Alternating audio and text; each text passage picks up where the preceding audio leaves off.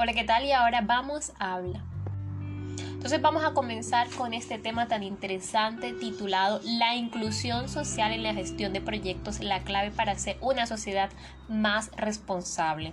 Y aquí nos vamos a hacer una serie de preguntas y vamos a analizar cómo podemos incorporar la inclusión social en la gestión de proyectos. Lo primero es qué beneficios puedo obtener promoviendo la inclusión social en la gestión de proyectos.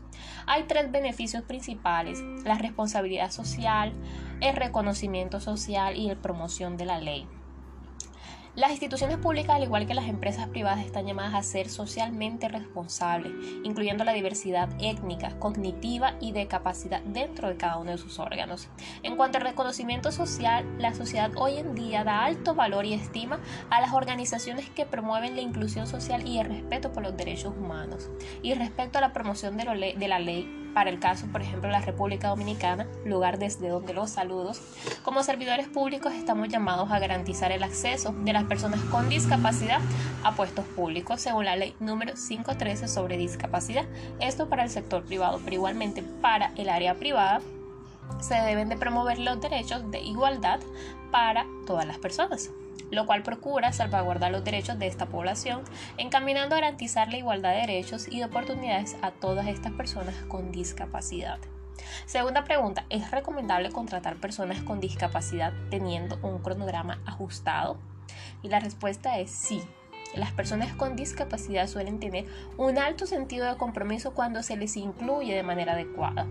Esto conlleva generar óptimos niveles de rendimiento, ojo con ustedes que están tan interesados en aumentar su rendimiento. ¿Cómo puedo promover una efectiva inclusión social en mis proyectos? Vamos a reflexionar. Piensa por un momento, ¿En qué tareas u operaciones puedes integrar a una persona con discapacidad o condición especial? Por ejemplo, personas con autismo pueden ser muy organizadas y estructuradas en sus deberes. Es uno de los rasgos más positivos y característicos. Emplea a estas personas en tareas que necesiten una gran atención al detalle. Si necesitas una persona que trabaje respondiendo llamadas y atendiendo clientes vía telefónica, puedes incluir a personas no videntes en este tipo de puestos. Otra pregunta. ¿Puede una persona con discapacidad disminuir el alcance y calidad de los resultados esperados? Y la respuesta es un no rotundamente. Las responsabilidades deben ser asignadas conforme a las habilidades y capacidades identificadas y de acuerdo al perfil laboral realizado.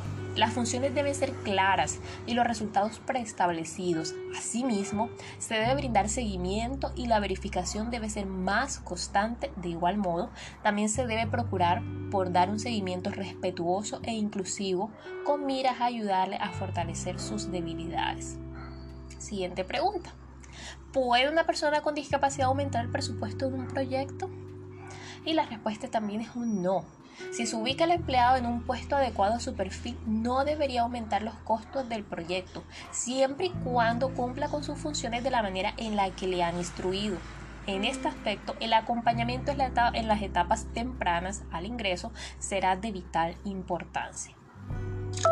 Nuestra última pregunta. ¿Qué sienten las personas con discapacidad cuando se les contrata en un proyecto? Les digo, sienten la misma satisfacción que siente una persona cuando está desempleada y logra conseguir un empleo. Sienten apoyo y un trato digno es el mismo trato que todos nos merecemos. Las personas con discapacidad suelen esforzarse más para corresponder con la oportunidad otorgada. Lo anterior se traduce en un profesional comprometido con el cumplimiento de sus obligaciones. Conclusión. Los proyectos son una gran oportunidad para fomentar la inclusión social y no necesariamente debe ser un proyecto de tipo social, sino de cualquier tipo financiero, eh, de emprendimiento, de fortalecimiento institucional, etc. Las personas con algún tipo de discapacidad o condición tienen derecho a ser parte de una sociedad y de ser miembros activos y útiles para ella, en la medida en la que la discapacidad o condición se lo permita.